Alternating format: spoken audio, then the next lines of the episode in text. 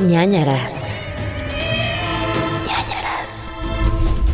Hola amigos, bienvenidos a ñañaras. Hola. Hola. Hola. ¿Cómo estás? Bien, ¿y tú? Veo que has estado trabajando en tu He estado trabajando en mi saludo muchísimo. Ew. Hola, ¿cómo están? Eh, yo estoy bien. Ya, es que siento que ya empieza a rayar un poco con el ASMR. Que Siento otro que es como de Paulina Rubio.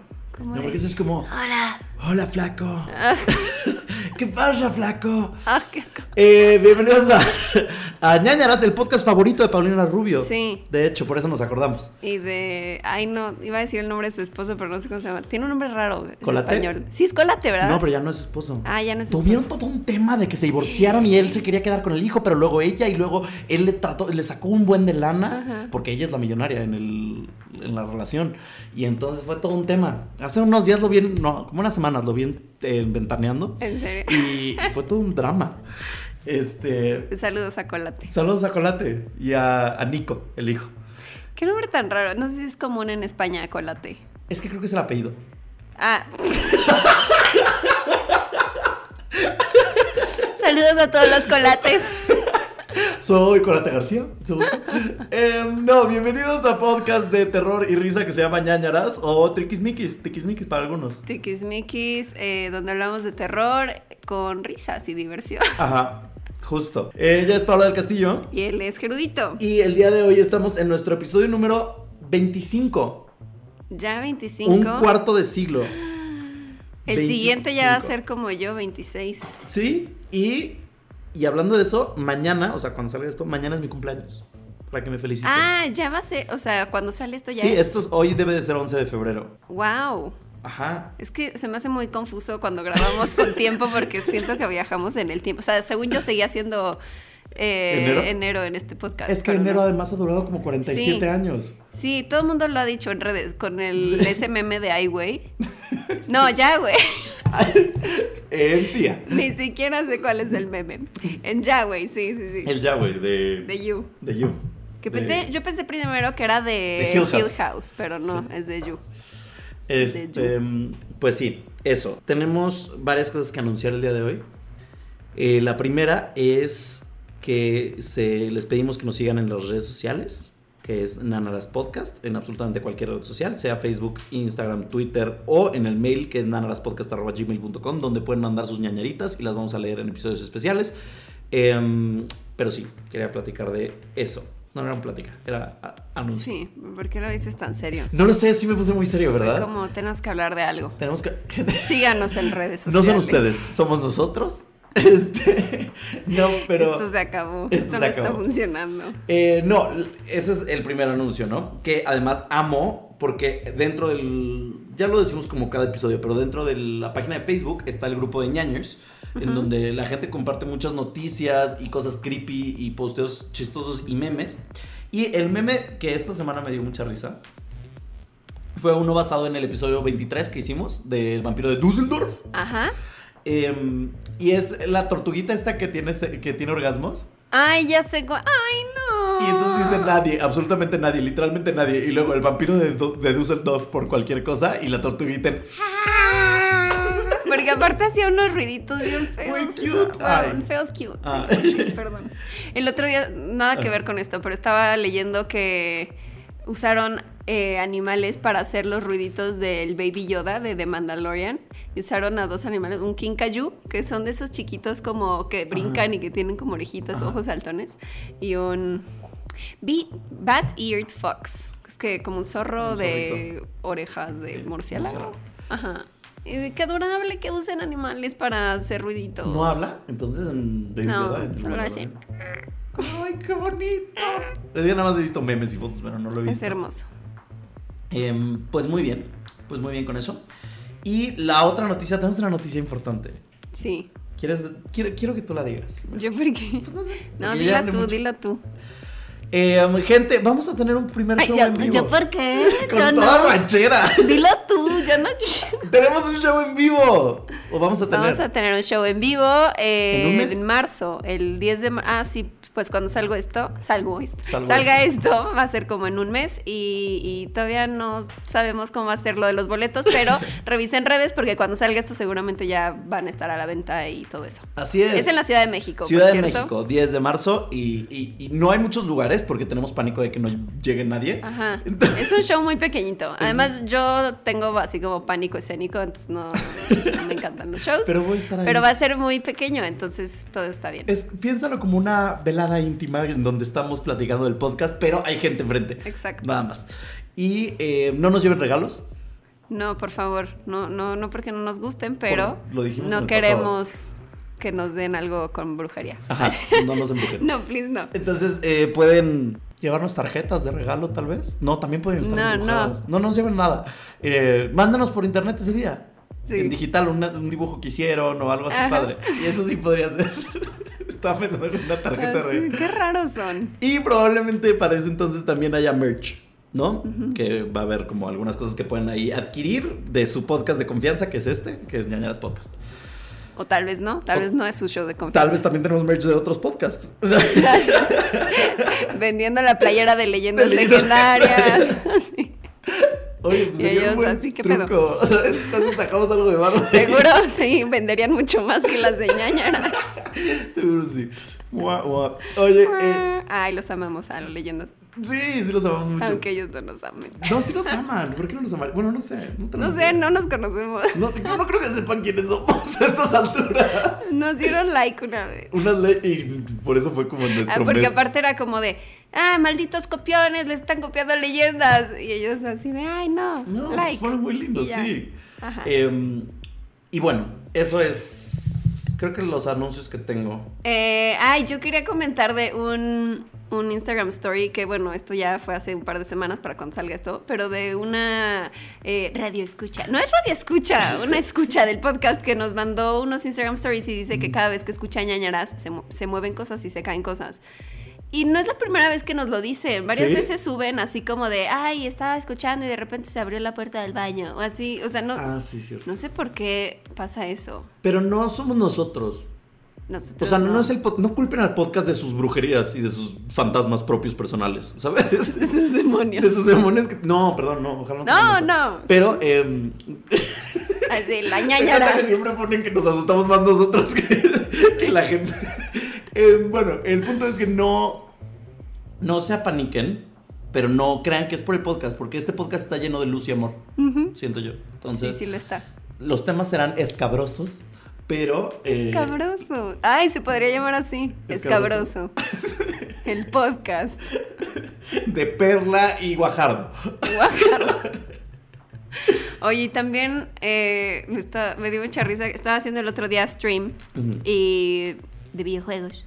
Y de repente me, me dice alguien como de, oye, eh, ay, me gusta mucho ñañaras, pero ¿no han considerado contar historias reales de asesinos? No sé, por ejemplo, de la mata O sea, viejitas. piensa que nos lo inventamos. Ay, yo como que reales, pues, pues todos son reales.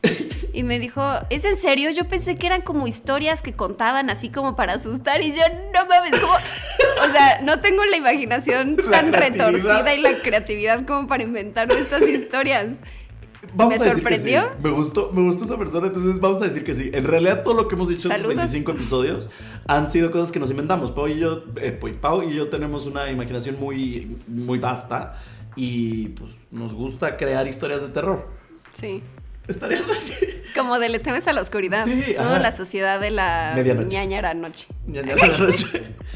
Ay, ay, De em, la media ñañara. Qué fuerte, qué, qué gran comentario. Sí, pero me quedé pensando, dije, pero, o sea, por ejemplo, no sé, Chikatilo, o sea, ¿cómo podría inventarme de, no, y entonces el güey trabajaba en la Unión Soviética y tomó clases de no sé qué, o sea, no. ¿cómo inventaría tantos detalles? Seríamos unos grandes autores. Seríamos grandes autores. O sea, Ajá. J.K. Rowling cuida tus espaldas. No, güey.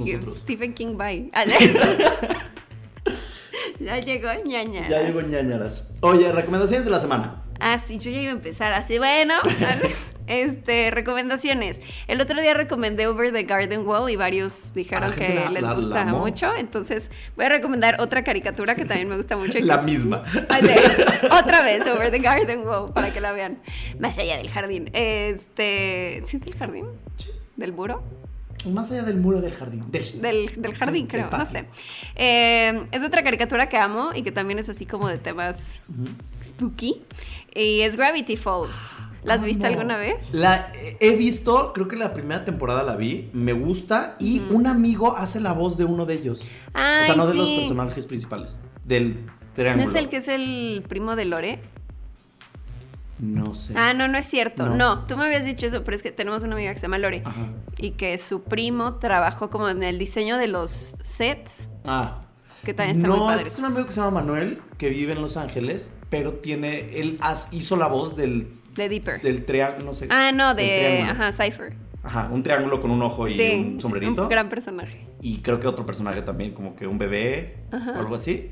Y él hizo esas voces. Entonces por eso lo empecé a ver. Y me gustó, pero no lo he terminado de ver. Cuéntame más. Es increíble. Es, solo son dos temporadas. Ok. Son, eh, ahorita les digo cuántos episodios, 40 episodios, es bastante cortita, son de 22 minutos y es de un hombre muy brillante que se llama Alex Hirsch que decidió hacer esta serie basado en experiencias, o sea, pues no vio reales, pero, o sea, como basado en su infancia con su hermana. Entonces es la historia de dos hermanos que son gemelos, una niña y un niño que se llaman Mabel y Deeper. Pines y que los mandan un verano a pasarla con su tío abuelo Stan, que vive en una cabaña en el bosque, en Oregon, y que, o sea, como que él vende cosas, es de esas tiendas como de cosas extrañas y que vende... Parafernalia. Ajá, parafernalia, así como misteriosa. Y, y pues resulta que todo en ese lugar es como raro, o sea, hay... eh, no sé, zombies, hay duendes, hay, o sea, muchas cosas así como escabrosas. Ajá. Escabrosa es una gran Ajá, palabra. escabrosas. Pero, o sea, hay de todo. Hay hasta un episodio, me acuerdo que es de como referencias de videojuegos, súper cool. Eh, y además como que me encanta que tiene como muchas capas, porque además, eh, por ejemplo, si ves el intro de la serie y ves los créditos, al final siempre hay como pequeños este, códigos Ah. como cifrados.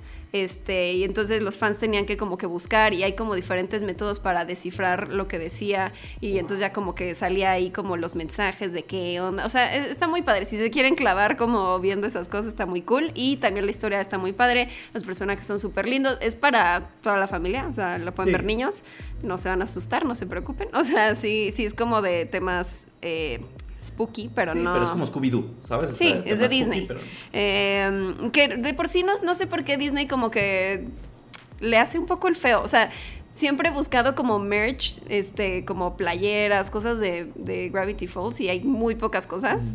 Y no sé por qué no lo explota más Disney. No sé si es como de esas series que tiene ahí como arrumbada. Pues es que creo que no funcionó tanto en términos de rating porque pues si nada más les dieron todos dos temporadas. No, pero, o sea, eso fue decisión de este güey. Ah. O sea, porque él dijo, a ver, eh, la, la serie, la historia es sobre un verano. O sea, de cuando ellos tienen 12 y ya van a cumplir 13 y ya se van a volver eh, pubertos, adolescentes. Entonces, como el final de su, de su inocencia, de su infancia. Ok. Este, y pues nada más quiero que pues, represente ese verano y ya. Entonces, no quería alargar más la serie y fue de esas personas que dijo es mejor calidad que cantidad y decidió terminarla con dos temporadas.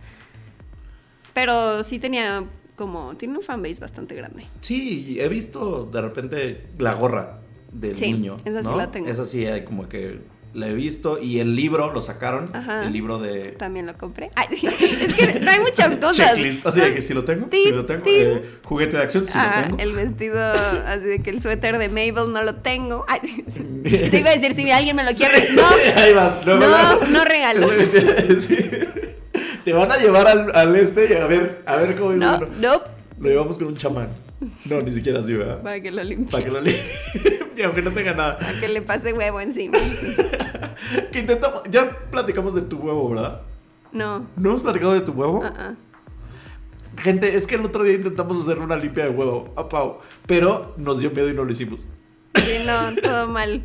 Porque ya nos da pánico esas cosas. Entonces, Según es que además luego leí que sí hay como varios pasos. Porque, por ejemplo, los huevos que yo tenía estaban en el refri. Y leí que decía, este, no uses huevos que están en el refri, tienes que sacarlo mínimo, no sé, cuatro horas antes y no sé qué.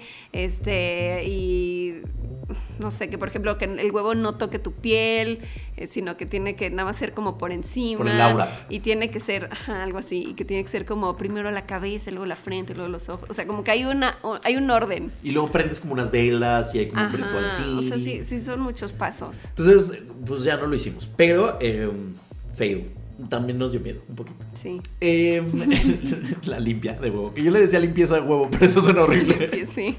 Como si me fuera a hacer una mascarilla de huevo. sí. Le, em, muy bien, gracias por esa recomendación. Muy bien. Me fui, me fui un segundo.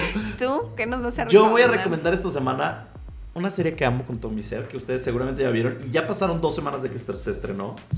¿Cuál? Entonces espero que no spoilee tanto. Sabrina.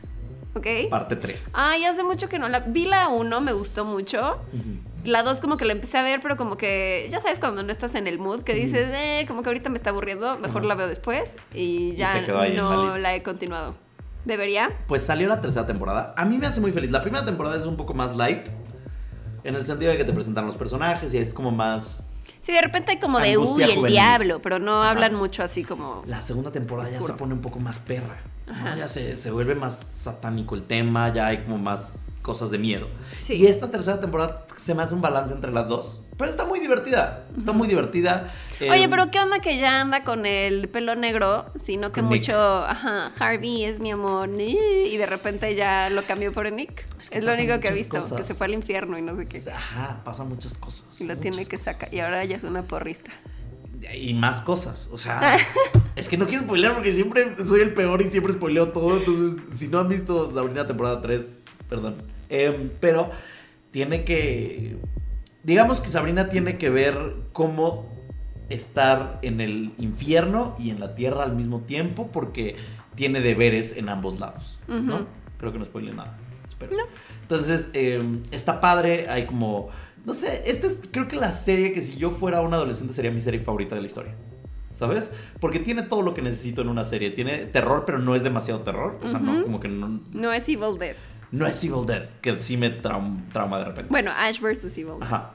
No, eh, tiene terror, pero de repente tiene momentos muy cómicos, hay momentos muy adorables, este, como que el mundo que crearon está muy bonito. ¿Sabes? Es el mundo, siento que es como el ñañaras de los sí. de las series. Y los personajes están padres. Ajá. Me gusta que, por ejemplo, no sé si sigan saliendo en la tercera, pero me gustaba que en la primera temporada las amigas de Sabrina son así como feministas y, como que está sí, una es eh, una es no binaria Ajá. De hecho, entonces, este... Sí, que como que contactaba a su antepasado y que el antepasado era como de que usaba pantalones y en su época era de, no, ¿cómo usas pantalones? Sí, tiene como varios ahí detallitos y notas y tonos feministas, lo cual está muy padre. Y en realidad toda la serie, creo que los personajes de mujeres son los importantes. Los hombres son como relleno, lo cual es hermoso para mí, ¿sabes? Como buen gay, eso me da vida. Em, entonces, pues yo se las recomiendo mucho. Está un poco más corta esta temporada, pero cuando termina es como, ¡Ah! ¿qué? ¿Cómo? Espérate. Y juegan con cosas que dices, no, no, no puedo creer que están haciendo esto en una serie porque es como un gran no de las series, lo que hacen al final, que no voy a spoilear, pero es algo que dices, Espérate, o sea, del final de la tercera temporada. Ajá, los últimos tres episodios de la última temporada son como, espérate, ¿qué está pasando? Espérate, ¿van a hacer eso?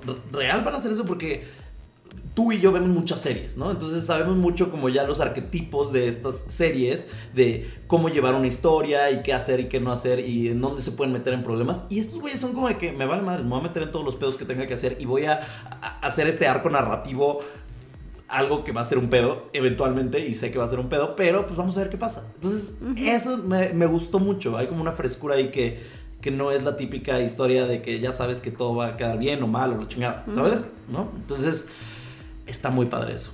Eso me hizo feliz. Y chequen el cómic también. Antes de que empezara la primera, eh, leí los primeros números y está padre porque también es así como súper gory, súper oscura. De hecho, como que me hizo falta un poco más en la primera temporada eso, o sea, como que había unas partes ya más fuertes que no vi en la serie, pero supongo que ya en la segunda y tercera está más, más oscuro. Y ya, esa es mi recomendación de esta semana. Súper. Me parece muy bien. Y otra cosa, eh, lo único raro de esta te- última temporada es que es musical. hasta ¿Todo el punto. tiempo? Cada episodio hay una canción. Creo o que sea, hay- como el episodio de Buffy, pero todo el tiempo. Ajá, pero no, no, no cantan todo el tiempo, nada más que. Digamos que de los ocho episodios, seis hay una canción. Como que introducen una canción de alguna manera. Chansey es ella como que de porrista, pero está cantando. Chansey Como el video musical que sacaron. Sí, sí, eso está raro, no lo entendí. No me hizo tan fan, tampoco me desagrada, pero ok, listo. Perdón, gracias. Ok. Continúa. Glee. Así. Ajá. Glee del infierno. Ajá. Pues muy bien, hablando de infierno. Ay, no, vamos a hablar. eh, hoy me toca un asesino. Bueno, no va a ser un asesino, va a ser un, una- un crimen Uh, real. uh, Que- Estoy emocionado. Es una de esas historias que, o sea, me, me dio mucha risa mientras lo iba leyendo, porque es como demasiado sorprendente, al tal grado que, el, pri- o sea, la primera vez que escuché esto dije, no es real, o sea, no pasó, pero todo está documentado, y sí pasó. Pero de repente hay partes en las que dices, no, pero es que no puede ser, o sea, neta no. Pero, pues, Aunque usted no lo crea. créanlo, o sea, sí, quiten su escepticismo un rato y hagan como que sí creen todo, porque pues en teoría está documentado, pero bueno, ya sabes que luego pueden falsificar cosas, entonces no sé. Esta es la historia de Michael Malloy. Te voy a transportar a el Bronx, Nueva York, Estoy ahí. 1932. Uh, Estados Unidos se enfrentaba a la Gran Depresión, no había dinero, el 50% de los hombres en la ciudad, eh, bueno, hombres y mujeres, aunque en la época pues, trabajaban más los hombres, eh, estaban desempleados, el 50%, había ley seca, había prohibición de alcohol, así que la gente está bien feliz. sí, eran muy tristes, muy, muy Por eso es tristes. la gran depresión. pues, ¿cómo? Exacto. Em, y como había eh, ley seca, reinaban los speakeasies, que son estos bares clandestinos que estaban escondidos y que servían ahí alcohol a escondidas. Perdón, paréntesis. El otro día, Ajá. perdón que haga un paréntesis rápido, pero el otro día estaba mi papá como de que in- bien- en la computadora y me dice, oye, este, ¿qué opinas de un lugar que se llama Jules? ¿No? Sí. Y yo, ah, pues no sé, es un, hay un speakeasy, no sé qué. Ah, ok, es que fíjate, ve, ve qué chistoso, estoy leyendo esto y mira quién lo escribió. Tú habías escrito una Ah, reseña. sí. Yo lo escribí. Sí, entonces este, me dio mucha risa y le dije, wow, what are the odds? Y me dijo, sí, está chistoso. Y ya. Sí. Alguna vez fui Eh, ¿Cómo se dice? ¿Reseñista? editora de Vida Nocturna en la Mm. revista de Time Out México. Y hablaba de bares y así. Y acaban de abrir ese que es un speakeasy, justo. Es un Ajá. lugar que abres un refrigerador y pues hay un bar. Y entonces, este, pues eran así estos bares, eh, pues de repente abrías una puerta ahí en un sótano y había un bar. Eh, y pues solía haber alcohol de mala calidad, este, estaba rebajado o de repente te servían cosas que pues, ni sabías que eran, ¿no? Que pues eso también pasaba en el En Bulldog. el O en sea, el no hay pedo. De que los shots con los tickets que te daban en la entrada. Los shots de jerga. Ajá. ¿Te acuerdas de esos? Ay, qué asco, sí es cierto, como que agarraban todo lo que quedaba al final y te lo echaban. ajá, Ay, qué asco. eh, Cuando eres muy alcohólico como yo, conozco a alguna gente, no voy a decir quién es, o sea, yo.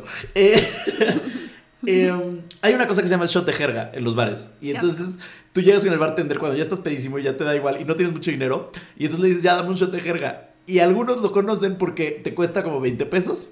Una cosa así. Y lo que hacen es que agarran la jerga asquerosa, el trapo del bar, y entonces limpian todo el alcohol que les que tienen en la barra. Antes no había tanto como que estas cositas de hule donde se atrapaba el. este. Ajá.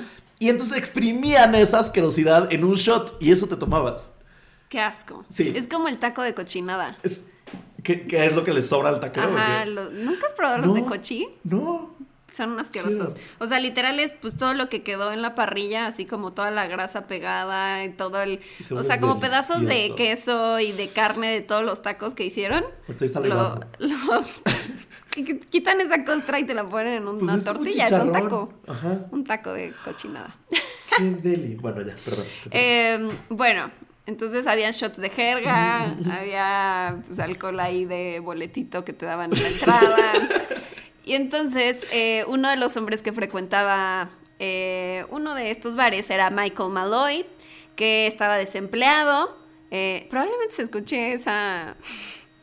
Alguien está. Mi vecino está aspirando, amigos. Sí, ¿no? Así por si escuchan un... Un zumbido leve. Sí, sí, sí. Es No es Luigi aspirando fantasmas. ¿Qué te? Em, bueno, entonces Michael Malloy estaba desempleado y de vez en cuando le daban trabajos barriendo la calle o así, pero él prefería que le pagaran con alcohol que con dinero. Era un inmigrante de Irlanda, así que pues de ahí viene su afición al alcohol. Eh, no, no es un estereotipo. Si hay irlandeses escuchando sí, esto... todos los irlandeses son alcohólicos a la chingada. este, bueno, sí tienen muy buen aguante. Sí. Eh, y bueno, él era un inmigrante de Irlanda de unos 50 años que había trabajado anteriormente como ingeniero y como bombero, pero lo corrieron de esos trabajos por alcohólico y nunca podía mantener un trabajo por mucho tiempo. Eh, y entonces lo que hacía era todos los días iba a su speak easy de confianza, voy a decir ahora bar, a su bar clandestino de confianza, el bar de Tony Marino en el Bronx, donde bebía hasta quedar inconsciente y lo que hacías es que podías pedir un crédito en el bar, lo cual estaba muy cool te abrían como, una cuenta, ajá, y entonces luego la pagabas. El problema es que como la mayoría no tenían dinero, muchas veces no pagaban la cuenta. Pero entonces, Tony Marino me suena mafioso. Italiano. Sí, suena ah, mafioso italiano. Eh, y pues muchos de ellos no pagaban, igual que era el caso de Michael Malloy. El dueño de este bar, Tony Marino, tenía en ese entonces unos 27 años y ya le estaba yendo muy mal eh, a su negocio porque pues nadie pagaba. también qué güey, ¿no? Pues Yo ya diría así de, hoy no, hoy es día de paga por adelantado. Sí. O em, cada mes. Sí. ¿No? Algo así. Y si no, ya no entran no, los betas. No, no te sirvo nada, listo. Un día Tony pues le está contando a sus amigos Daniel Krisberg y a Francis Pascua que este último era un enterrador, no sé por qué trabajaba haciendo eso, era amigo de... ¿Sepultero? Sepul... Sí, sepultador. Sepulcrador. No sé. sí, enterrador. Pone cadáveres. Enterraba cadáveres, sí. Y era amigo de Tony. Y estaban hablando ellos tres junto con el bartender eh, que se llamaba Joe Murphy. Y les está contando que está desesperado, que ya no tiene dinero, le está yendo mal al negocio. Y entonces les ocurre un plan. Dicen, ¿por qué no eh, contratamos un seguro de vida para Michael Malloy, que pues, viene todos los días a beber? Hacemos que beba hasta que se muera y luego cobramos ese dinero y lo dividimos. Dicen, es un gran plan. sí, es un plan grande. es un plan grande. Es un plan grande, es un gran plan. Ya, perdón. Eh, Tony Marino además dice, pues yo ya hice esto una vez, eh, no, es mi primera vez, ya convencí una vez a una mujer que era vagabunda, que se llamaba Betty Carson, y la convenció de que lo nombrara como su único beneficiario, y luego la mató y cobró eh, dos mil dólares. Entonces, pues dijeron, si funciona, pues hagámoslo. Y dijeron, pues además esto está más fácil porque este güey viene aquí diario, siempre está bebiendo, o sea, es muy obvio que pues, le puede dar algo porque siempre está bebiendo y no hace otra cosa en su vida. Y además no le conocen ningún amigo, ningún familiar, eh, y pues sospechan por el acento que es irlandés, entonces dicen, ni siquiera tiene aquí a nadie que lo reclame. Eh, y, y, o sea, como que preguntan al vecindario y nadie lo conoce, o sea, como que todos dicen, ah, sí, el güey es irlandés. Eh, pero dicen, nadie lo va a extrañar, pues hagámoslo. Eh, no porque si lo extrañan no lo harían, ¿no? Pero si nadie lo va a reclamar, ok.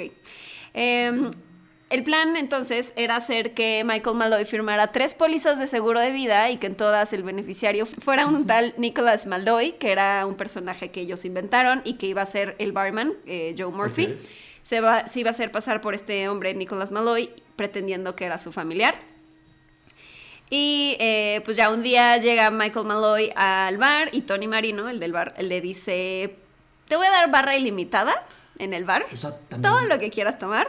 Eh, ¿Qué? O sea, este güey le daba igual, o sea, le decía, perfecto, qué bueno, mátenlo. ¿Quién? Tony Marino. Pues él es el de la idea. Ah, pensé que la idea era el sepulcrador. No, o sea, los cuatro. Ah, Eran, o sea, él, el dueño del bar, sus dos amigos y, el, bar. El bartender. Ajá. Entonces le dice, te voy a dar barra ilimitada, nada más, lo único que tienes que hacer es fírmame esta petición porque quiero eh, volverme candidato a alcalde o gobernador, una de esas cosas. Vete a saber qué. Eh, y ya, o sea, como que Michael dijo, si me vale madre, te firmo lo que quieras, barra libre, no tengo dinero, todos los días estoy aquí, órale. Y le firma todo. Una era una póliza de Metropolitan Life por 800 dólares, las otras dos eran eh, de otro que se llama Prudential por 495 dólares cada una.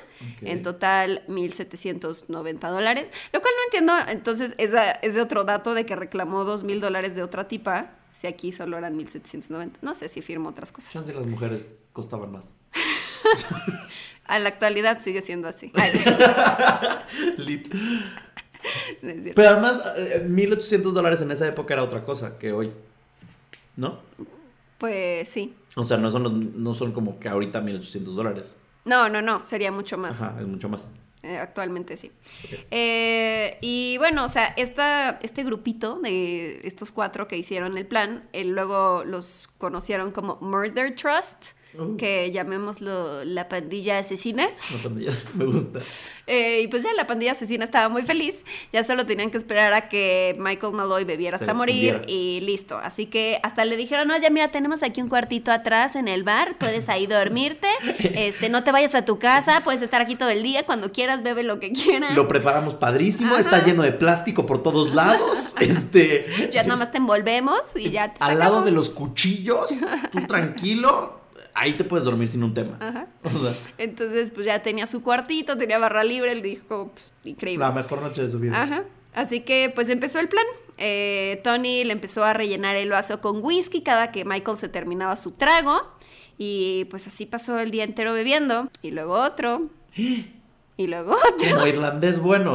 O sea, le salió más caldo. ¿Cómo es? Le salió más caro el caldo que las albóndigas. El caldo que las albóndigas. Entonces llevaba ya tres días de que no hacía otra cosa más que beber y se iba a dormir y se despertaba y le volvían a servir whisky. Llevaba tres días y no pasaba nada. Entonces Tony Marino dijo, pues qué pedo, no está sirviendo, eh, pues hay que... estoy quedando pobre.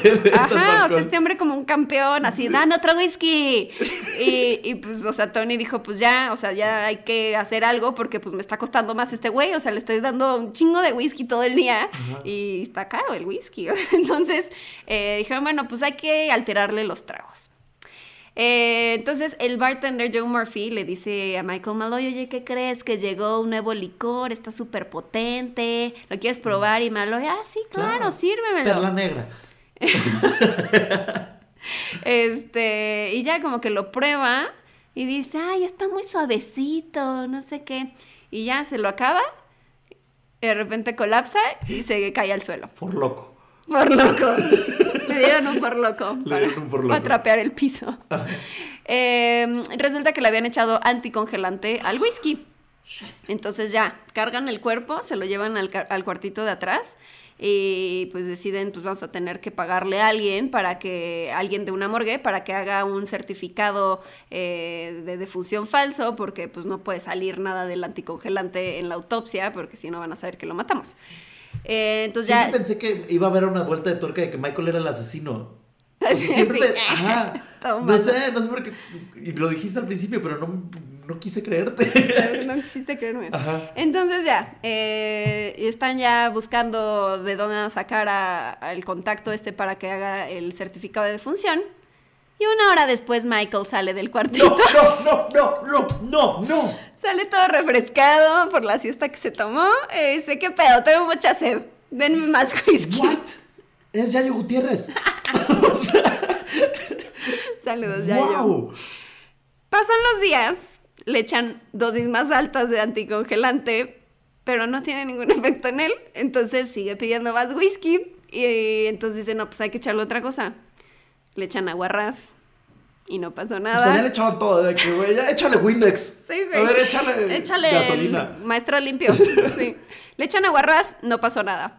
Y ya dicen, bueno, pues vamos a mezclar. ¿Qué onda? ¿Qué tenemos aquí? Bueno, ya compré un veneno para ratas y tenemos linimento para caballos, que es un, un, medicamento para combatir la rigidez de articulaciones y musculatura de los caballos. Imagínate la pena de ese hombre. O sea, o sea, ya no mames. Ya debe de alucinar a Una cosa, ajá, para sedar ahí un caballo, órale, échenselo. Entonces mezclan el veneno de ratas, le echan un linimento para caballos, se lo toma y no le pasa nada. ¡No! ¡No! Pero ni siquiera vomita, no. Sigue pidiendo más, así dame más. ¿Qué es ese riñón? ¿Qué es ese hígado? ¿Qué es ese estómago? No sé, irlandés.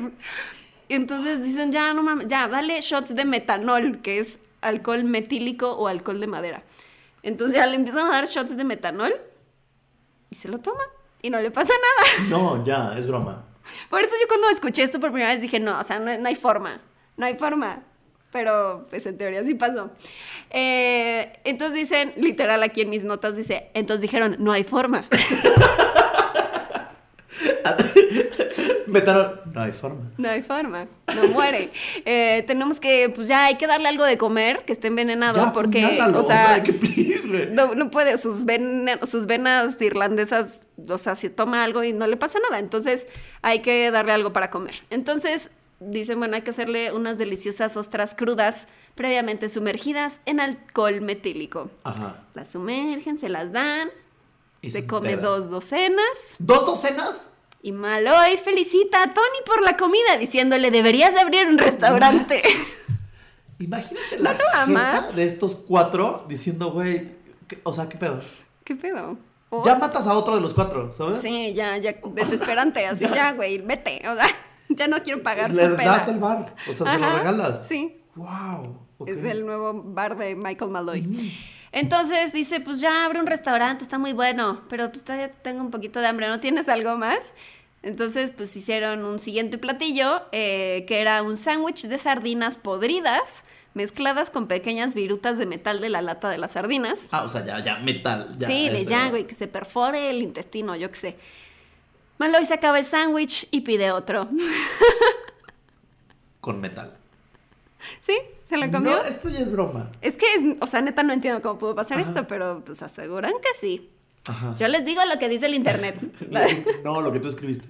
sí, lo que yo escribí, lo que yo inventé. Es una historia que yo inventé. No es cierto.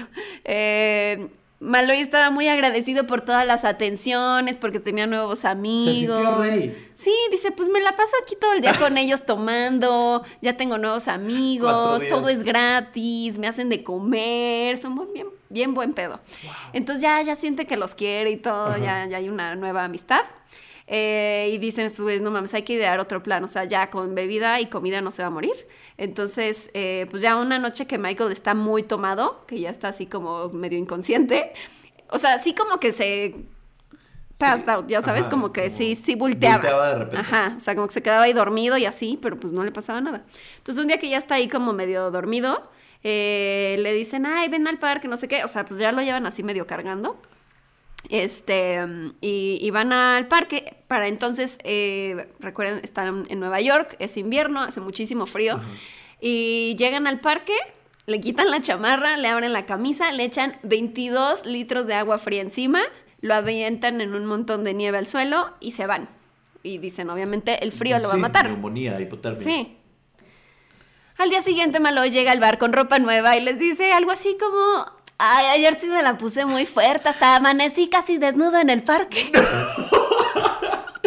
Güey, es mi nuevo ídolo, Michael Es un héroe. Es un héroe. Imagínate pedar con él. Ajá. Imagínate precopiar con él ha de ser la peor peda de tu vida. Ajá. ¿Sabes? O sea, y para él es como de que, ay, ¿a qué hora nos vamos al antro? Sí, y tú, tú ya, ya- estás, güey, muerto con el ojo Bulto, volteado, ciego por el oso negro, ¿sabes? Ajá. O sea, El, oso negro, el por loco. el por loco. Él mezclando Tonayán con Sí, por loco.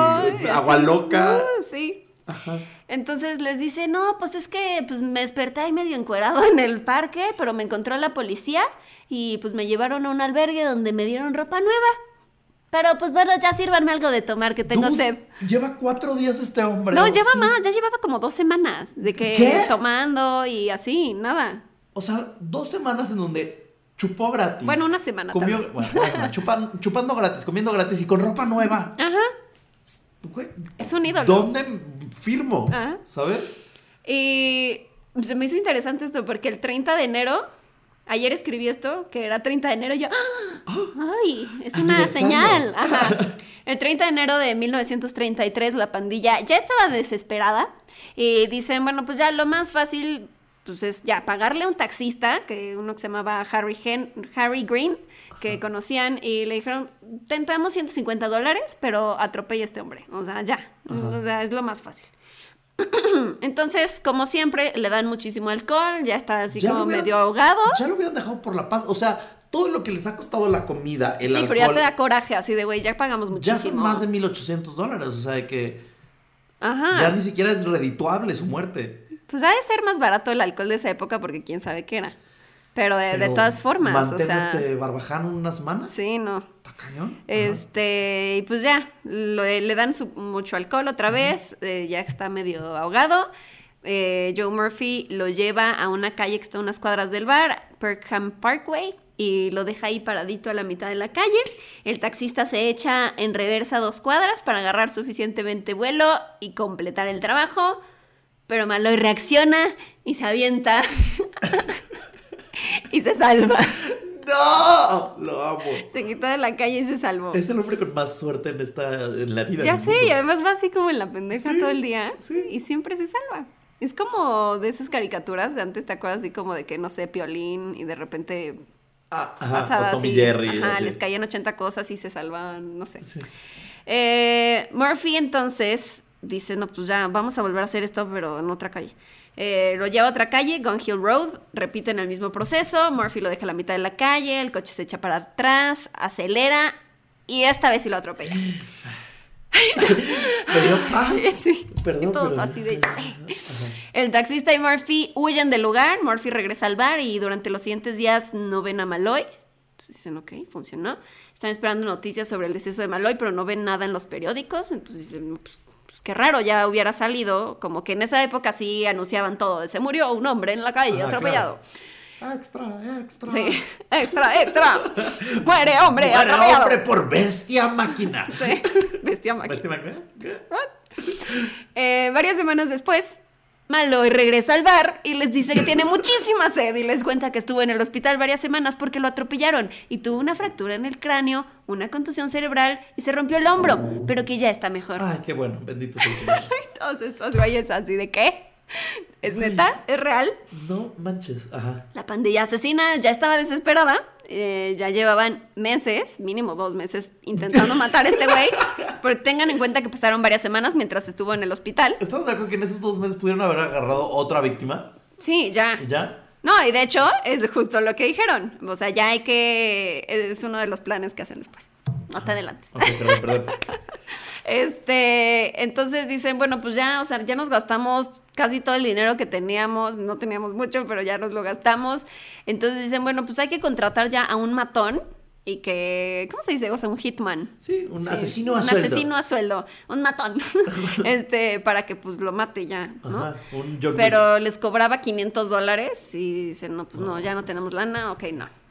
No, esto no va a funcionar. Gracias. No nos acaba la mano. Entonces, justo dicen, pues ya, o sea, ya estamos desesperados, vamos a emborrachar a otro tipo, uno que se llamaba Joe Murray y que estaba ahí en el bar también siempre. Eh, le robamos la identificación a Malloy, se la metemos en la chamarra a este güey y lo atropellamos. Entonces, hacen eso, Ajá. Pero tampoco funcionó porque este hombre estuvo dos meses en el hospital, pero se recuperó. O sea, le sale todo mal estos Todo mal. estúpidos. O sea, el nombre de Michael Malloy es sagrado. Es sagrado.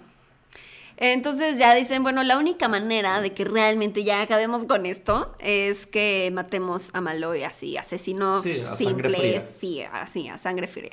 Entonces, eh, la noche del 22 de febrero, Tony Marino retó a Malloy en una competencia de ver quién podía beber más. No sé cómo por qué harías eso, siempre va a ganar Malloy.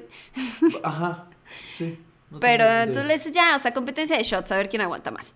Entonces, eh, Marino se sirve shots de whisky, mientras que a Malloy le sirven shots de alcohol metílico. Eh, pero pues ya le gustaba, ¿no? Ya, ya había ¿Cuál será desarrollado. alcohol metílico? Pues dice que es alcohol este, de madera. Metanol. No tengo idea. Supongamos que es alcohol de Del etílico. 95, del- Ajá. ajá. Del que es como para curar heridas. Ajá. O no sé. En general vi que decía que era un- como un disolvente, combustible. O sea, es algo tóxico, que nada más en teoría te tomas un poquito y te puedes quedar ciego. What? Como el Tonayán y así. Y los de Tonayán escuchando el podcast así, demonios. Diablos, queríamos Demonios. patrocinar ñañaras. Justo estábamos a punto de patrocinarlos.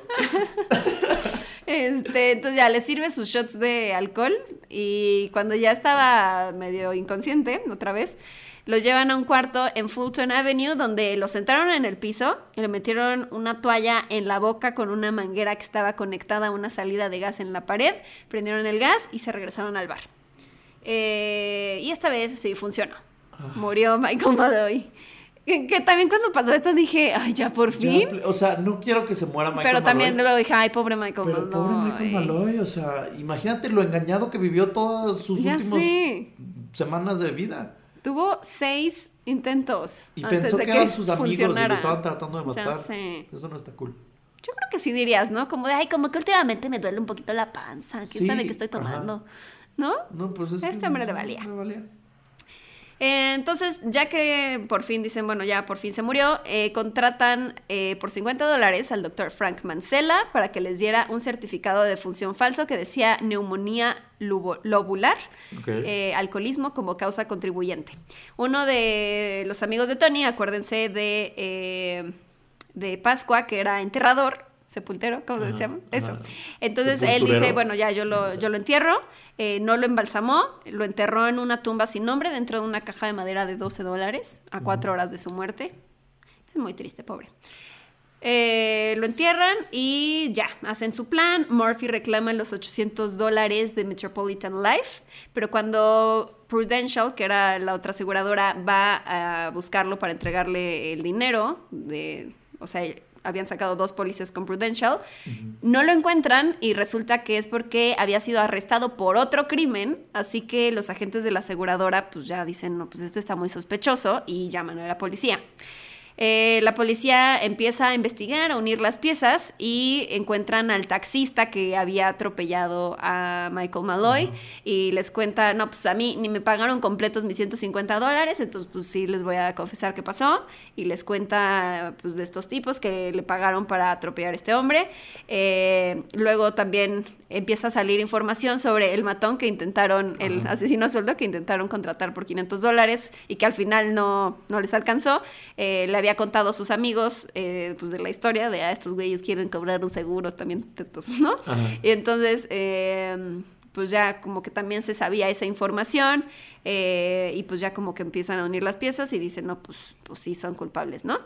Y luego descubren el caso de eh, Betty Carson, que era la, la primera mujer que había matado a Tony Marino, y eh, pues descubren que pues, la causa de muerte había, sido neumonía y había sido dentro del bar, en circunstancias misteriosas, y que su beneficiario era Tony Marino. Entonces dicen, no, ya, esto... Ajá. ¡Ay, gato encerrado! Aquí hay gato encerrado. Sí, me imagino a los policías de esa época. Aquí hay gato encerrado. Diantres. Diablos, ya sé qué pasó. La policía arresta a los cuatro hombres que aseguraban primero, dijeron, no, estamos locos, no sabíamos lo que hacíamos. Y Ay, ya, obvio, no les funcionó. Tres meses. Sí, y luego se empiezan a culpar unos contra otros, de no, fue vida de él, no, yo no hice nada, fue culpa de él. Sí, esperpentos. Eh, luego se les ocurre, ay, no, pues hay que echarle la culpa a otro. Eh, acusaron a un gángster local llamado Tough Tony Bastone y dijeron que él los había obligado a matar a Malloy. Pero resultó que Tony fue asesinado un mes antes de la muerte de Malloy. Ay, Da. pobre rudo Tony. Pobre Tony. Tony el rudo. Tony el Rudo. Eh, así que eh, en mayo de 1933 el cadáver de Malloy fue exhumado para realizar una autopsia y encontrar la verdadera causa de muerte, que pues fue inhalar grandes cantidades de monóxido de carbono. Eh, que, que, por cierto, o sea, cuando estás buscando este, este, esta historia, lo primero que sale es como una foto del cadáver exhumado de, ¿De Malloy. verdad? No sé por qué. Ah, Así como de, eso. yo no quiero ver un cadáver exhumado, Odio gracias. eso. Porque ya sabes que como que se les ve ya como que se está como descomponiendo. Es como, mm, no quería ver eso, gracias. Em, pero bueno, los cuatro hombres fueron encontrados culpables y sentenciados a pena de muerte. En junio y julio de 1934, Marino, Pascua, Kreisberg y Murphy recibieron eh, la pena de muerte en la silla eléctrica en la prisión Sing Sing. Por qué se llama así. Sing Sing. Y luego de seis intentos de asesinato, Michael Malloy es conocido como Iron Mike, Michael el indestructible Malloy y el Rasputín del Bronx. El Rasputín del Bronx. Que Rasputín algún día tal vez hablaremos de él también es ¿Ah, otro sí? caso de esos eh, que no, no se morían, o sea, como de que ¿No? lo intentaron matar varias veces y no, ¿Y no se podía. En Rusia. Wow. El Rasputín del Bronx. Es la historia de Michael Malloy, nuestro nuevo héroe en ñañaras. Es mi nuevo héroe. Quiero. No, yo iba a decir, quiero empezar con sus descendientes, pero no. tuvo, No ¿verdad? tiene, no tenía Se llevó a la familia. tumba el secreto de sus megapedas. Sí, Mi amigo Michael. Me pobrecillo. Pero bueno, lo volvieron a enterrar y todo. Para ya darle como un. Reconocimiento. un bu- una buena sepultura. No manches. Pobrecito. Qué cañón. Ay, qué cañón. Qué Qué, cañón. gran- ¿qué dijiste hace rato? Como qué gran. ¿Qué plan? Es un plan grande. Es un plan grande. es un plan grande. Es un gran plan. wow, gracias por eso. No tenía idea de la historia de Michael Moboa. Oye, eh, bueno, Pau, para esta historia he decidido regresar en el tiempo. En esta ocasión. Ok. Vamos a ir al siglo XIV. Ok. En específico vamos a ir a Japón en el periodo de Muromachi, que como obviamente sabes, es el periodo que marcó el gobierno de los shogun, que eran los dictadores militares japoneses como eh, Ashikaga Takauji, ¿no? Ok. Obviamente lo dominas. Obvio. Y en esas épocas, de las que no voy a entrar mucho a detalle, porque... ¿Es la época del último samurái de Tom Cruise? No, sí, porque era el último shogun. Sí, ¿no? Porque era algo de los shogun. Eh, bueno, esas épocas eh, creo que todos los que están escuchando el podcast y tú y yo sabemos demasiado sobre historia japonesa. Sí. Entonces, ¿para qué? ¿No? ¿Para qué hablar de eso? creo que es una obviedad que toquemos ese tema. Sí, sí, Gojira. Ajá, todos. Este, Haiku, Toshiba, el Honda, California Maki, Ajá. Chun-Li. Go, Gohan. Goku. Goku. Eh, Bulma. El... Rashi. Todas las palabras japonesas que te sabes. Eh, Itakate. Ah, no, ni siquiera es. Sushita. Sushito, sí, es buena. Eh, bueno, el punto es que en esa época había un poeta de nombre Sogi. Sogi. Si, si estoy diciendo alguno de los nombres mal, sorry. No, no tengo ni idea. Nunca. O sea, lo único que sé decir en japonés es Ichini-san. Go Roku. Go Roku. Goshi. ¿Ves? Ni siquiera me Ay, no. Ya no me acuerdo yo tampoco. Ichini-san. Go Roshi Hashi. No, Go Roku. Go Roku. No, pero creo que faltó otro. Roku es 8, ¿no? 8, sí. Sí, porque el Roku. Ichini-san. Ichini-san. Ay, no, ya no sé. Bueno, eran los números. Eh, alguna estudié de karate. ¿Es en serio? Sí, pero estuve como tres clases. Y me salí. Ah, ok. Entonces no estudiaste karate. Sí, estudié. O sea, es como si ahorita te pones a estudiar algo, pero lo dejas, lo estudiaste. Bueno, ¿se puede decir que estudiaste una actividad física? Porque es un arte marcial. Ok, está bien. un estilo de vida. Mis manos son armas en este momento. O sea, esa memoria celular que tengo del karate, de mis tres clases. muscular. celular. Eh, bueno, el punto es que Sogi, el poeta, un día describe que va caminando por el bosque nevado en Japón. Caminando por el bosque. No, pero es el bosque de la China. Este Ay. Cepillín. ¿Se murió Cepillín? No, no sé. Bueno, bendiciones a Cepillín. Ahora te va a asustar el fantasma de Cepillín. Y además hay Cepillín Junior. Bueno, eh, X. Eso no es el tema. El tema es que el punto es que va caminando por su bosque nevado y de repente se topa con una mujer. Y esta mujer es de que piel blanca, o sea, tan blanca que nunca se ha tenido que formar en una cadena de un antro. Ese tipo de blanca, ¿sabes? O sea, tan white chican blanca que compra su ropa en Estados Unidos. Ese tipo de blanco. ¿Ok? Esta mujer, eh, que, de la que te voy a contar el día de hoy, eh, le llama la Yuki Ona, ¿no? Que en japonés Yuki significa nieve y Ona, mujer, ¿no? Como Blanca Nieves, básicamente. Bueno, la Yukiona es. La Yukiona. La Yukiona, no como la llorona, ¿no? Sí. La Yukiona es una mujer de cabello negro largo, labios azules. Estoy pensando en la que contaste de la araña. Sí, es que chances son primas, ¿sabes? Porque también era japonesa. Ajá. Son primas. Em, pero esta es de nieve, la otra era como en el bosque, en, la cascada, ¿sabes? Eh, araña. No, eh, bueno, la Yukiona es una mujer de cabello negro largo, labios azules, su piel es pálida, casi translúcida, decían que era tan pálida que hasta podías casi verle las venas. Eh, y esto hace que fuera tan blanca que se camuflajeaba mucho en... Camuflaje, camufleaba, no sé cómo se dice. hacía camuflaje en la nieve, ¿no? Y podía, podías verla o con un kimono o desnuda. Y si traía un kimono, decían que era un kimono muy blanco, pero muy. La tela era como transparentosa, entonces de todas maneras la veías desnuda. Era hermosa, sus ojos inspiran terror en quien la ve. Y flota por la nieve sin dejar huella, como bronco. Y tiene el poder, y tiene el poder de transformarse en nieve. ¿Ok? Entonces, esta mujer. Conforme el paso de los años, a la mujer le dan muchos nombres, que incluyen la mendiga del agua, la bruja de la nieve. La mendiga del agua. La mendiga del agua. ¿La mendiga? Es que depende. O sea, ¿mendiga o la mendiga? ¿Estaba pidiendo dinero? ¿O no será como ñénguele, ñénguele? Vénguele. Vénguele. No, la mendiga, la que pedía. The Beggar. Ajá, sí, la mendiga. del agua, sorry. La bruja de la nieve, la princesa de la luna, la vampira de la nieve. Son algunos de sus nombres, ¿no? Eh, Yuki Onna es el nombre más común de todos los que La le mendiga Yukiona. La mendiga Yuki Onna. Pero yo hoy en día le tengo un nuevo nombre. ¿Cuál? Porque ayer estaba riéndome solo mientras lo escribía. Porque creo que es un gran nombre decirle la japonelsa. ¡Ay, no! Let it da go. Let it go. Sí, literal, me dio mucha risa. Bueno, entonces japonelsa. Eh, ahora, esta mujer tiene más orígenes de historia que el guasón. Así que te voy a contar mis top 7 historias. Para que tú elijas la que más te guste. Ok. La primera dice que la Yuki Onna es una mujer que fue a visitar a un hombre, se convirtió en su esposa porque le urgía casarse, pero que nunca se bañaba. Y un día él la obliga porque olía como a edamame podrido. Ah, ¿es real? No, me lo. No, o sea, seguro no olía mal, pero en mi A mente como sushi, que sí. sushi feo. Em, A soya. a soya rancia. Y se mete a la tina a bañarse, obligada, y cuando se mete, la mujer desaparece y se convierte en añicos de hielo. Ajá. Vaya. Segunda, eh, una noche estaba una pareja de ancianos en su casa y de repente tocan su puerta y era una mujer que les pide pasar para calentarse en su irori, que irori es un hoyo con arenero a la mitad de las casas, que de ahí como hacen su fogatita. ¿no? Ok. Eh, como Como donde haces la barbacoa. Ajá, ajá, justo pensé en barbacoa.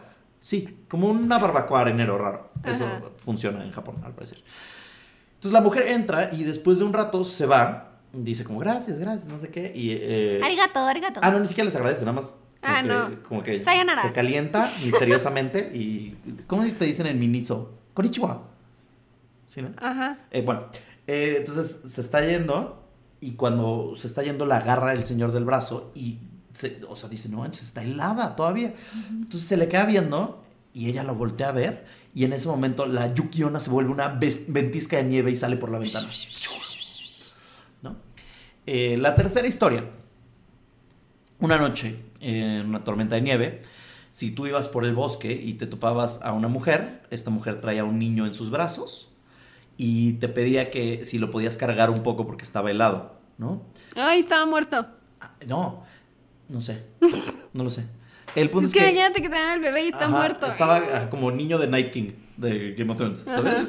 Y entonces este, le, le decías, ah, wow, está bien. Entonces lo cargabas y entonces cuando lo cargabas, dicen Yo que- le diría que no. Ah, te voy a decir qué pasa si dices que no. Ah. Bueno, el punto es que si lo cargas, el niño cada vez se vuelve más pesado y más pesado y más pesado y más pesado. Y cuando te das cuenta estás cubierto de nieve, nieve y te mueres congelado. Ajá. ¿Ok? No sé por qué no lo puedes soltar, al parecer. Si la ignoras, la mujer te empuja por un barranco nevado. Ay, no hay forma. Yes. Pero, pero, hubo un par de personas que lograban sobrevivir porque si cargabas al niño y aguantabas ese frío, eh, la Yuki Onna te daba tesoros. O sea, si estás mamadísimo ¿Qué pedo, y fuiste mamadísimo? mucho al gym, así que pedo, un disco de 25 más. Y aguantas el Y ya. frío, Ajá. ya. Y te podía dar Uy, tesoros. 25 ni es nada. Mm, 45. Para nosotros es un Sí, chico. sí, sí. Eh, el punto es que aguantabas el frío y aguantabas el peso. Ajá. La Yukiona te daba tesoros o te podía dar super fuerza. Ah, para aguantar más discos. Más niños y más discos. sí. Eh, esa es como la historia de superhéroes, ¿no? Sí. Bueno, siguiente historia. Cuatro. o sea, te estoy diciendo que hay como. Pude leer como 15. Imagínate cuántas hay de leyendas de origen. O sea, pero la de los viejitos se me hizo como de vampiro porque les pidió permiso para entrar. Sí, pero no les hizo nada, nomás desapareció. Con una ventisca. Ah, adiós. Historia 4. se dice que aparece todos los 15 de enero, que es el año nuevo chiquito en Japón. ¿Chiquito? No sabía que existía esto y eh, se celebra el año nuevo chiquito, o Little New Year, que es una semana antes del año nuevo eh, lunar. Ajá. Y es un festejo que se ce- celebra una semana antes para el dios de la cocina, que eh, juzga el carácter moral de cada hogar. ¿No? Ok. Mm, Para que veas. ¿Tiene nombre ese dios de la cocina? Pues no se decía The Kitchen God, Ok. ¿no? Entonces, pues el dios de la cocina. Entonces, el 15 de enero aparecía esta mujer y eh, esta mujer había muerto en la nieve y se aparecía estas noches y, se, y si veía niños jugando solos afuera de su casa, se los llevaba a jugar a un parque y ahí los desaparecía para siempre. ¿no? Entonces aquí era secuestra niños. La siguiente historia, la número 5, es de que ella era un espíritu fantasma vengativo que había cachado a que su ex le había puesto el cuerno y entonces él la había llevado al bosque y la había matado. Y entonces ella se transformó en este espíritu vengativo como vampiro que se la vivía esperando a que pasaran personas y ya que se congelaban de muerte, ya que estaban en el bosque y se estaban muriendo de, frío, llegaba y las besaba y les chupaba el seiki, que es la energía vital, no sean mal pensados. Y le encantaba hacerle eso a niños pequeños. O sea, le encantaba besar niños pequeños y chuparles la energía de vida, lo cual está súper creepy. Sexta historia de origen. Yuki Onna es una princesa intergaláctica que vive en la luna. Me gusta esa. o sea, es que está cabrón. Hay para todos los gustos. para cualquier gusto hay una Yuki Onna. Vivía, es princesa intergaláctica que vivía en la luna, se aburrió de su vida, entonces vino a la Tierra escondidas, pero estando aquí se dio cuenta que ya no le era posible regresar, entonces se queda atrapada y en las noches de nieve aparece lamentándose por no poder volver, ¿no? Como la llorona. La Yukiona. La Yukiona de luna. Y eh, mi favorita es la que dice que ella se transporta con la nieve, como que se teletransporta con la nieve, y tiene una varita mágica blanca y cuando se encuentra con alguien le grita, dame agua caliente, Oflía, tengo sed. Lo cual... ¿Oflía? Oflía, fría. Ah, ¿y yo quién es Oflía? No, caliente Oflía. Pensé que era una Ofelia. ¿Sabes? O sea, tiene sed. Sí. Pero se los grita, lo cual me, parece muy chistoso. De que vas caminando por el nieve y te aparece una mujer que te grita eso. Dame agua caliente. Ah, ok, tienes dos opciones. Darle. ¿Agua fría o agua caliente? ¿Qué, qué escoges? Caliente. Pues sí. Eh, tiene frío. si le das té caliente, la derrotas. Ay, sí, un tecito. Si le das agua fría, se vuelve enorme y te mata. Ok. Pero. Qué mala onda. Cuando le das el tecito. ¿Y si no le das nada? Eh, si la ignoras, no me acuerdo qué pasaba. Creo que nada. Creo que la podrías ignorar. Pues. Creo que la podrías ignorar y no pasa nada. Pero si le das eh, tu té, si le das té caliente, tienes que cantarle una canción. Ay, no. Y la canción dice así. en mi mente ayer estaba haciendo beats para la canción. Entonces era, eh, era Sakikuro moji ni atoboshi Shimetsuke haitara y kanaru mono no mai. Esa es mi canción. Me encanta porque es como de un anime. Ajá, me sentí como derrotando el mal, ¿sabes? Me sentí en Sailor Moon. Entonces, esa es la canción que le tienen que cantar a la Yukiona Ajá, he quedado sorprendida. En fin, el tema con esta mujer es que cambia dependiendo de quién te cuenta la historia y la región de Japón en donde estés. Pero entonces puede, a veces mata o secuestra niños, a veces empuja señores al barranco, a veces te congela la muerte, otros te succiona la vida como vampiro, eh, agresiva, pasiva, este, tranquila, etérea. El punto es que es como una mujer moderna.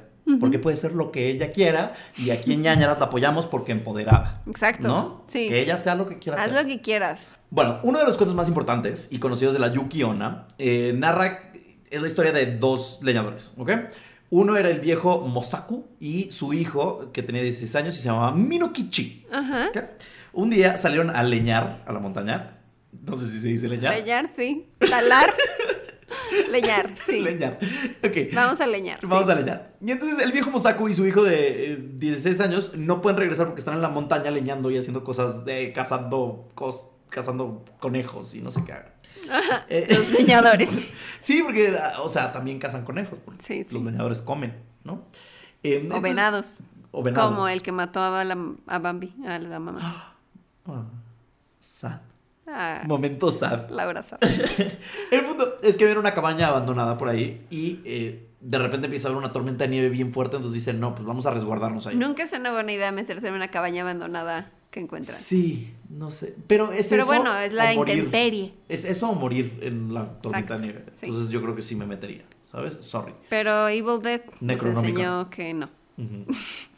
Eh, bueno, se meten a dormir. Minokichi eh, se va a dormir, también eh, se duerme el viejo Mosaku y de repente Mosaku le empieza a dar mucho frío. Ay, pensé que le empezó a dar como cariñitos. No, ya no, duérmete, hijo. De lugares separados, ¿no? Y entonces se duerme también Minokichi y a las horas de repente se despierta eh, Minokichi porque siente un poco de nieve y dice, pero pues qué raro, estamos en la cabaña. Entonces abre los ojos y cuando abre los ojos está la Yukiona entrando a la cabaña con una ventisca de nieve y se le acerca al papá y le echa como, como aliento mágico. Como, un erupto de frío. como un erupto de frío. Como un eh, erupto de frío y, y entonces lo congela, ¿no? Entonces Ajá. es como, como comercial de chicles. Ajá. Como Rogue con Iceman. Con Rogue Candies. Muy buena referencia. Em, bueno, entonces despierta, ve a esta mujer joven, hermosa, con kimono blanco, respirándole a Mosako, su papá, y de repente el papá se congela de muerte y se muere, ¿no? Ajá. Se acerca a Minokichi, él está panicado, ¿no? Se acerca la Yukiona a Minokichi y se le queda viendo y le dice... No, porque acercó como... que como- flotaba, acuérdate que no Ah, dejaba sí. huellas. Entonces, eh, se acerca a, a matar a Minokichi y se le queda viendo y le dice, creí que te mataría como al viejo, pero no lo haré, porque él es joven y bello. No le digas a nadie de esto. Si le dices a alguien, te mataré. Ah. Y desaparece. Y. Desaparece Sí. con la nieve, ¿no? Em, años después, No lo vi venir. ¿no? No. Años después, Es que no, sí está. O sea, ¿por qué lo, Sí. lo va a dejar vivo nada porque es joven y bello? Porque discrimina al viejo. culera, vieja Ajá. culera, ¿no? O Sí. sea, sí. No, la neta estaba pensando como de que sí, o sea, porque el viejo no tiene Instagram, no lo vas a matar. Ajá. O sea, él- Porque no sabe quién es Billie Eilish. Sí, exacto. Eh, bueno, el punto es que Minokichi dice, ok, todo bien, al día siguiente se despierta, su papá está muerto, va al entierro, funeral, no sé qué. Pasa un año y de repente conoce a una bella mujer que se llama Oyuki, ¿ok? Eh, paréntesis, que no tiene nada que ver, en los 80 existía Ajá. una novela que se llamaba El pecado de Oyuki. Ok. ¿Ok? Y trataba de que Ana Martín era una geisha que era japonesa y la traían a México y entonces la golpeaban y es una serie, ay no, serie son no, una novelaza. Una novelaza. Novelaza de los 80. O sea, pregúntenle a sus papás, quien esté escuchando esto, pregúntenles del pecado de Oyuki y van a ser muy fans porque es, está en YouTube. Ayer vi como un capítulo y medio. O Eh, sea que mientras Japón nos exportaba Dragon Ball, nosotros le exportábamos el pecado, de Yuki. Era nuestra, nuestro convenio. Perfecto. ¿no? Tú danos a Goku, nosotros te damos a Ana Martín. Pero volvió tan cabrona que de hecho, eh, o sea, fue como un fenómeno en Japón. Ajá. Fue como que, wow, las novelas de México por el pecado de Yuki. Y de hecho invitaron, eh, la Embajada de México en Japón, invitaron a Ana Martín y llegó y fue como de que, wow, es la, es Oyuki, no sé qué. Y se presenta y dicen como, no, espérate, pero esta vieja es Mexa. ¿Dónde está Oyuki? Ajá. Y era como que, güey, no, era una le caracteri- pintaban los ojos. el párpado. Ajá, rasgado, ya sabes, súper racista ochentero. Ajá. Pero, eh, ajá, y dijeron, no, no, esta no es Oyuki. Entonces la gente no entendía cómo podía ser. Wow. Gran caracterización. Y los sets eran enormes. Grabaron en la casa de Barbara Hutton, que era una socialité de los 80. Eh, grabaron en su casa de Cuernavaca porque era como estilo japonés. y- ¿Investigaste todo eso ayer? Sí. Por eso yo cuando hago estos casos me tardo como cuatro horas porque termino viendo un capítulo de Pecado, pecado de Yuki, termino, o sea, ¿sabes? nunca sé a dónde me van a llevar estos casos. Em, pero sí, este, Aquí. es el pecado de Yuki. Regresemos a la historia. El gran pecado. El gran pecado de Yuki. El punto es que, ah, y si la quieren ver está en YouTube, creo que ya lo dije. Em, bueno, Minokichi conoce a Oyuki y se casa con ella. Tienen 10 hijos. y Tienen el pecado. tienen, hacen el delicioso pecado y, y tienen 10 hijos, ¿no? Ok. Muchos pecados. Muchos pecados, muchos deliciosos. Muchas bendiciones. Eh, muchas bendiciones. En 10 años, eh, 10 años después ya tienen 10 hijos. O sea, se echó uno por año. Casi, casi sí. Wow. O menos. Qué resistente. Qué turbo vagina. Sí. ¿Sabes? O sea, sácate 10 ¿Qué pedo? chilpayates no. por ahí. ¿Sabes? O sea, si 10 yo a veces voy a hacer popó y me duele, ¿sabes? Imagínate sacar un niño por ahí 10 veces. No, mi reina. No, o sea, eso ya era como aventar Pero una por ahí no sale, por ahí no sale el bebé. No, pero me refiero a que. No. ¿Qué? ¿Cómo? ¿Cómo? No, pero me refiero a que sigue siendo como un orificio Sí, que sí, se abre, sí. ¿sabes? Para sacar algo. Esto ya se está poniendo muy mal. Muy mal, muy mal. Ya no, iba a decir otra cosa. Ya, ya. Dila, dila. Ah, ya, ya, ya. Ya, o sea, que ya, o sea, la mujer, después de 10 hijos yo creo que ya sus labios los usaba de casco, ¿sabes? ¡Oh,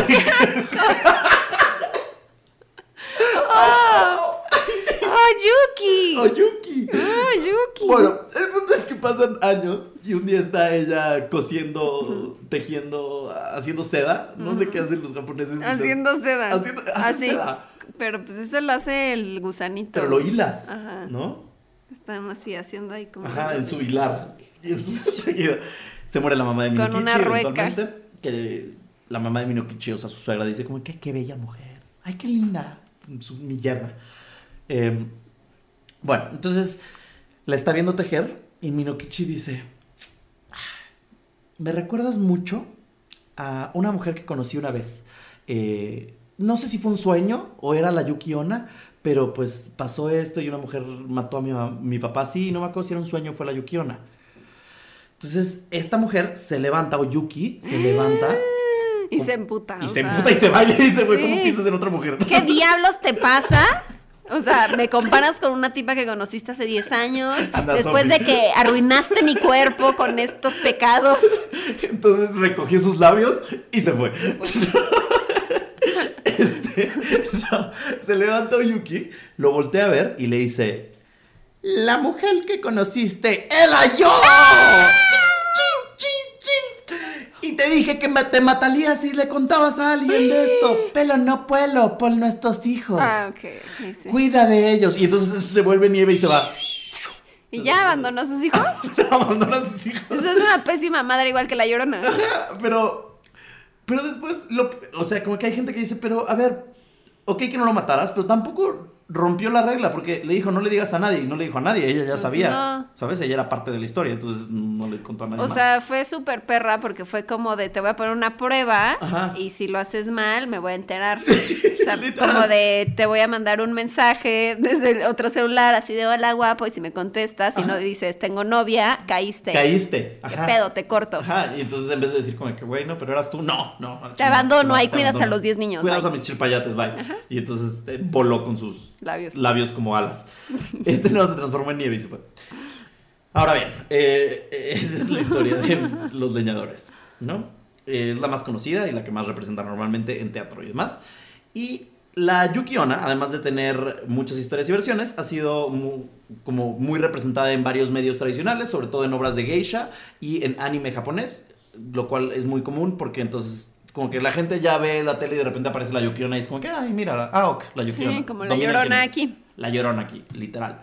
Em, entonces, este, pues eso, pero la representación más bonita de mi japonesa, que amo con todo mi ser, es que la lograron hacer un Pokémon. Ay, ¿qué, ¿quién es? Es muy cute. Si tú ves Pokémon, número, el Pokémon número 478, que salió por primera vez en 2007 en la región Sino de Pokémon Diamond y Pokémon Pearl, o sea, desde el 2007 la puedes encontrar en los juegos de Pokémon, está el Pokémon Frostlass. Ay, sí, que tiene como un kimono. Que tiene un kimonito y tiene unos cositos de hielo en las orejas. Sí. Ay, qué linda. Bueno, pues es sí. un Pokémon fantasma y hielo. Googleenlo si no quieren. eh, o sea, si quieren saber de quién estamos hablando. Es Frostlass. Es un Pokémon de tipo fantasma y tipo hielo que vive en las montañas con un tipo de kimono que flota por el aire y tiene la habilidad de congelar a sus víctimas, sean Pokémon o humanos. Ok. Y ya, esa es la historia de Frostlass, que se me hace muy bonita. Y, y, Y de la Yuki Onna. Yuki Onna. Ah, que por cierto, eh, en la historia de los leñadores, Yuki, ves que te dije al principio, Yuki significa hielo y Ona, mujer. mujer. Bueno, pues o Yuki, que era Yuki, hielo. Entonces ahí estaba la pista y no se dio cuenta en 10 años porque es un estúpido ese güey. Qué inteligente Yukiona. Sí. Me encantó eso. Es como un juego de palabras. Oh, Yuki. Oh, Yuki. Yuki Ona. Mm. Ya sabes, me siento como que fue como comedia romántica de Drew Barrymore. Ajá. De que. Se cambió el ¿Cómo nombre te llamas? así. Yuki. Oh, Yuki. Ajá, sabes, de sí. que casi la cago, pero no. Oh, Yuki. Ajá. Ay, oh, Yuki, eres tan graciosa. Y, y esa es la historia de la Yuki Onna, la dama de nieve, eh, mi, fro- mi, mi Frozen japonesa, mi Ay, japonesa. me encantó. Me encantó que sea un Pokémon. Ajá. Y ya. Qué hermoso. Muchas gracias por bello. esa historia. Sí. Ojalá no hayamos ofendido a ningún Japonés, ni irlandés. ni irlandés durante eh, las historias que acabamos de contar. Crean que lo hacemos con mucho amor. Eh, no es racismo, es una forma de que nos metamos más en la historia. Sí. Y abracen a un japonés si ven algún día. A un chino no, porque tienen coronavirus. Ay, no. No digas eso. No, no, no todos. Siento que cuando salga este episodio ya nos habremos muerto. ya no existe el podcast porque ya no existe la tierra. pandemia. Bye. O chance sí, chance la gente necesita escuchar gente fuera porque no pueden salir de sus casas por coronavirus. Sí, como soy leyenda o así. Ahí, ahí ya ni había gente, ya se habían muerto. Sí, punto. Ay, no, no, No, no va a pasar eso. Se va. No. a inocular el virus. No tengo ni idea de qué es eso, pero ojalá pase. ¿Que se inocule? Sí, que ¿Qué se tal que eso es que se reproduce o algo así? Según yo, inocular un virus es Sí, que se consume. como separarlo del Ah, ok. organismo. Entonces, No sé. chance hay una cura, digámoslo así. Esperamos que sí. Ay, esperamos que sigan vivos ustedes también. Y Que hayan disfrutado este que hayan podcast. disfrutado este episodio, de este podcast. Eh, Sorry, tuvimos unos problemas con el video, pero esperemos que esto ya esté bien. Espero que sí. Y gracias por escucharnos. Recuerden seguirnos en Nanaras Podcast, en todas las redes, en el grupo de ñañers, en Facebook, para que compartan memes y cosas hermosas y chistes y videos y así. Y que, que nos escriban también sus historias a nanaraspodcast.gmail.com. Y prepárense y guarden sus monedas para el show en vivo, que es el 10 de marzo, que los queremos ver ahí y abrazarlos. Entonces, eh, por favor, vengan. Ciudad de México, 10 de marzo, show en vivo de ñañaras, el primero y probablemente el único en la historia. Pero espero que nos vayan a ver si tienen oportunidad. Y si quieren. Y si no, pues ni modo. Pues no, no pasa nada. Ni pedo. Qué poca. Ni pedo. No me agüito. Ni pedo. Me vale madre. Ay, sí. Llorando. Muy bien. Hasta la próxima, amigos. Bye, gracias, bye. ñañaras.